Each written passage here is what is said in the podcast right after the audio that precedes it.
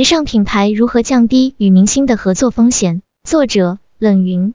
一、为什么近几年因为品牌明星代言危机事件频发？我们今天要聊的是品牌跟明星合作的风险问题。自从流量明星的概念开始，品牌公司用明星做代言人的风险也随之而提升。特别是吴亦凡这样一个被最顶级的品牌签约代言人的顶流明星，最终却被发现是一个触犯法律底线的罪犯。这对于任何品牌的声誉来说，毫无疑问都是极其糟糕的。要知道，在品牌与明星合作的模式里，代言人是最高级别。除了品牌代言人，品牌跟明星之间的合作还有品牌挚友、品牌大使等等。而代言是最贵的合约。为什么近几年因为明星的危机事件，导致品牌在使用明星代言人方面多次翻车？一部分原因跟现在的社交网络发达有关系。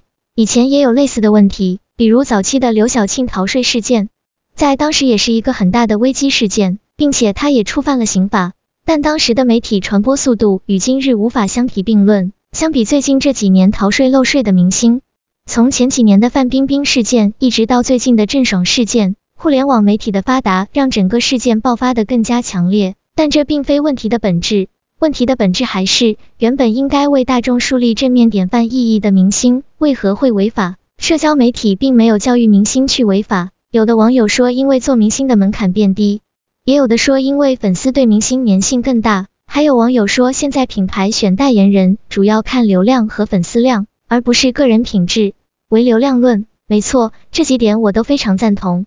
本质上还是因为现在从平台到品牌都在唯流量论英雄，这个评估标准注定了这类事件会屡屡出现。在以前，品牌选代言人特别严苛。特别是奢侈品公司，他们至少会考虑三个要素，首先是明星的气质与形象是否符合品牌的定位，那个时候非常强调这一点。这也是为什么当奢侈品开始签约流量明星时，曾经引发了很多的讨论，就是这个流量明星的气质怎么与我们认识的奢侈品一点儿也不一样呢？第二个是明星有什么具有实力的作品，比如你是电影明星、体育明星或者超模，总之你必须具备实力作品。第三个是明星受欢迎的程度，这与我们今天讲流量是一样的。但现在最大的问题是以流量作为唯一的选择标准，资本操纵的力量。第二个原因跟资本有关，有网友认为，资本为了更短时间内获利更高，会为明星塑造人设。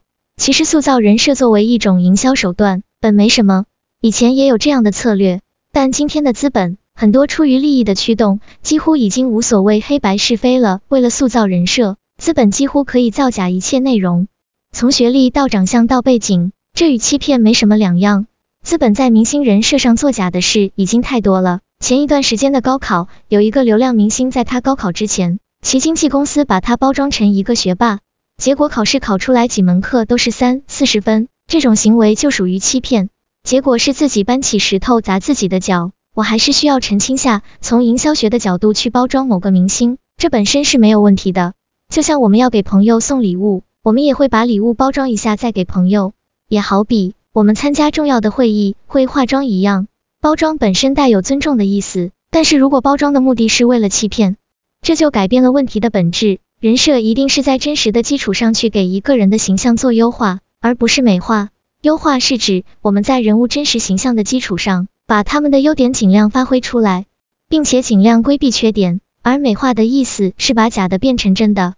多做表面装饰，这就会造成金玉其外败絮其中的问题。粉丝的力量，第三个原因就是今天打造明星的方式与以前完全不一样了。以前的明星运作基本靠经纪公司打造，但是今天明星的商业化不仅仅靠资本、明星的经纪公司，还靠粉丝的力量。今天的粉丝跟十多年前的粉丝也不一样，今天的粉丝对于明星的影响力和塑造能力是以前的粉丝做不到的。现在的粉丝团队是一个专业的产业链，非常有组织、有目的，热爱只是驱动他们去做这件事情的原因，另外还掺和了资本对他们的引导。今天的粉丝有能力塑造明星，也有能力毁掉明星，这在以前几乎不可能发生。当下的粉丝或者说互联网的能量，可以让一个人快速从一个素人爆发成为超级明星，甚至成为顶流明星。但也可以让一个超级明星突然从巅峰跌到谷底。大家应该该听到过“偶像养成”这个词。现在很多偶像是粉丝花真金白银打榜打出来的，所以他们的作品变得不那么重要。重要的是有粉丝愿意为他们去贡献，陪偶像去成长。这种模式的初衷也许是好的，但过度的热情就会导致这种业态的畸形发展。所以在吴亦凡事件之后，国家发文后，微博也取消了粉丝打榜的功能。这种打榜模式可能误导了很多社会阅历不丰富的年轻人，他们一时无法辨识好坏，盲目随波逐流。观众是否理性？当我们看到一个人设，无论这个人是谁，是所谓的专家，还是知识分子、精英阶层、明星，我们都不用把一个人想象的那么完美。这个世界并不存在完美的人，你对一个人想的越完美，当你发现他有什么问题的时候，你会越失望。如果大家能理性看待明星人设，其实也不会把他们捧得太高，也就不存在日后让他们摔得太惨的问题。二品牌公司应该怎么样跟明星合作，才能降低风险？针对我们刚才所说的，接下来我们再来聊聊，大家认为品牌公司应该怎么样跟明星合作，才能降低风险？有的网友认为可以建立危机预防体系。其实奢侈品公司无论是在法律上，还是在危机公关上，都有这个体系。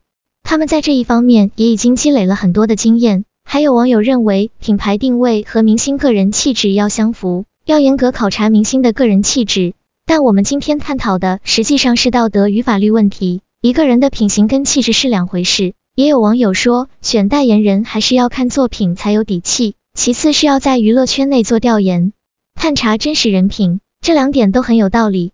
不过作品好也不代表人品就绝对靠谱，但一般来说，可能好作品背后有个好演员的概率会大些。在我看来，其实答案就是针对第一部分所出现的问题。逐一解决。其一，品牌公司应该要修正自己的评估标准，不应该再纯粹以流量论英雄。评估标准应该包括实力、作品。虽然不能说作品好，人品一定靠谱，但是从概率学而言，通常好作品后面大概率人都还靠谱。其二，如网友所说，给明星做背景调研，在职场上，大公司和知名的企业对于重要的岗位都会做背景调研的。合法的背景调研是被允许的，这个圈子并不大。如果一个品牌公司真的想去了解一个明星的真实品行，是完全可行的。其三，考量数据真假。现在流量明星的话题热度多是靠资本运作出来的，数据造假实际上也是一个公开的秘密。不过现在有的品牌学聪明了，现在也有了技术软件可以监督哪些数据是真的，哪些数据是假的。另外，仅仅看数据的真假还不够。还要根据社交媒体下面的评论来判断明星的潜在风险性，比如像吴亦凡事件，其实二零一六年他就有过一些负面信息，但很多品牌都忽略了这些当时还是传闻的新闻，依然在二零一六年以后请他做代言。虽然网络上确实会消息有真有假，但是当出现这些问题的时候，品牌公司应该是要警觉的，即便之前没有被调，这个时候也应该要去做，去了解一下实际的情况到底是怎么样。而且主要靠本地团队去做，因为像奢侈品公司总部在法国、意大利，他们可能不会关注这么多细节。但是作为本地的负责人，我觉得在这方面还是要有一个精确的技术性监督。三、未来虚拟偶像可以替代真人明星为品牌代言吗？